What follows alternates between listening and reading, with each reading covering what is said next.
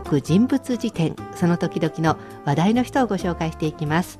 今回ははい、今回は女優のはい。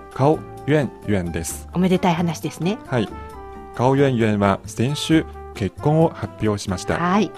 相手は台湾出身の俳優赵又廷、マーク・チャオです。うんあの女優と男優さんのカップルということでなんか絵になりそうな感じですけど、そうですね。えーじゃあ女優の顔ゆえんえん紹介していきましょう、はい、い、つ頃生まれの人ですか？はい、1979年10月、はい。北京生まれです。うん。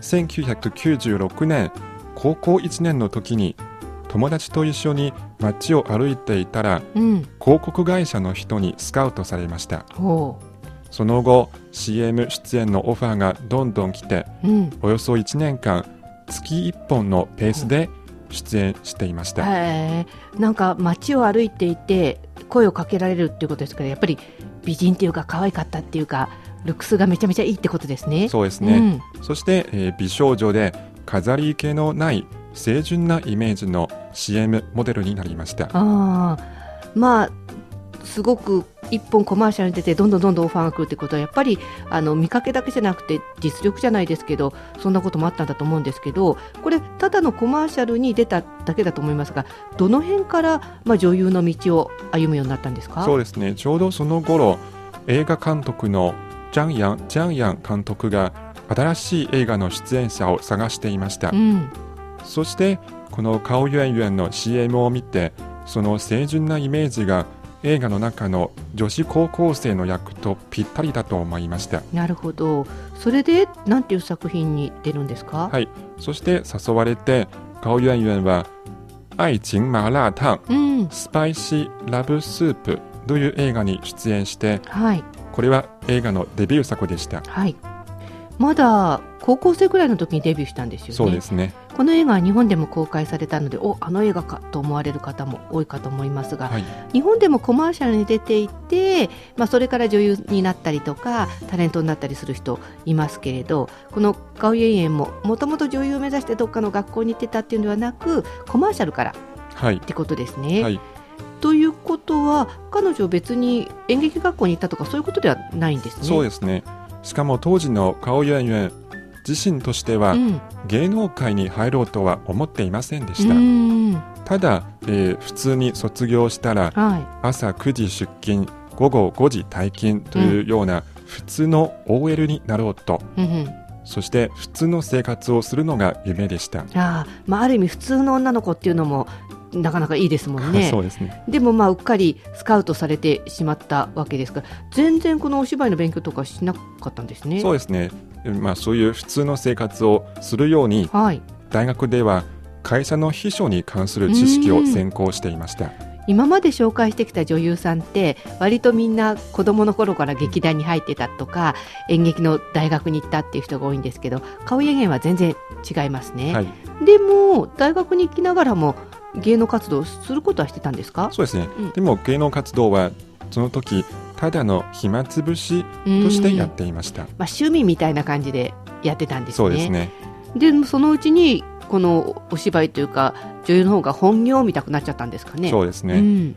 はい、例えばまず2003年初めて時代劇に出演しました、はい。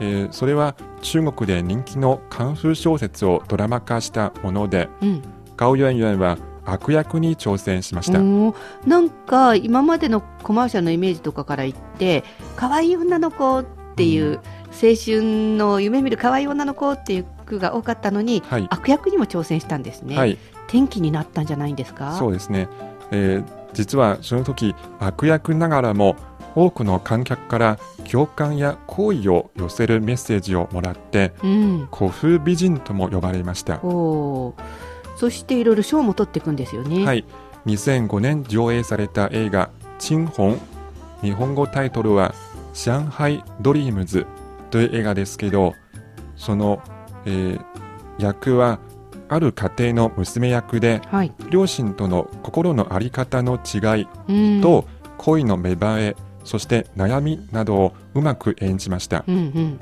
そしてその映画で第58回カンヌ国際映画祭で審査員賞を受賞しました。この辺から、まあ、あの私彼女と話したことはないですけど、はい、あなんか女優でやってこうかなとかすごい気持ちが固まっていったのかもしれないですね。はい、やっぱりこういう賞を取るとすごい励みにもなりますしなんかこう勉強してこなかっただけにもっとやりたいっていう気持ちが余計出てくるかもしれませんね。はいで翌年は、その勢いに乗って、うん2006年、ジャッキー・チェンと一緒にカンフーコメディ映画はい宝貝計划うんプロジェクト BB という映画にも出演しして人気女優の地位を確立しました。うん、なんか可愛い清純派から悪役にもチャレンジしてそれからカンフーコメディにもチャレンジということで、ますます彼女としては女優でやっていこうって気持ちが固まっていていろんな役にチャレンジしてるって感じがありますね。はい、その後話題作にも出てますよね。そうですね。2008年から2009年にかけて戦争映画うん、南京南京はいに。出演しました。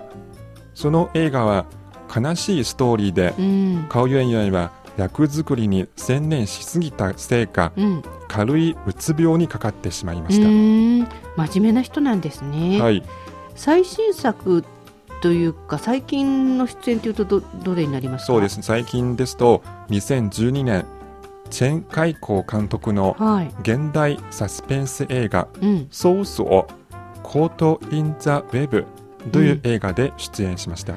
まあ本当に清純派から悪役だったりカンフーコメディだったりこのサスペンスだったりいろんなものにチャレンジしてますけど、、はいい、ずれもすごい名だたる監督の作品に出てますよね。はい、彼女ってこう男性から見るとどんなイメージなんでしょうかね？そうですね。やっぱりあ美人でうん優しいイメージですので、特に彼女の年齢に近い、まあ、バーリンホ。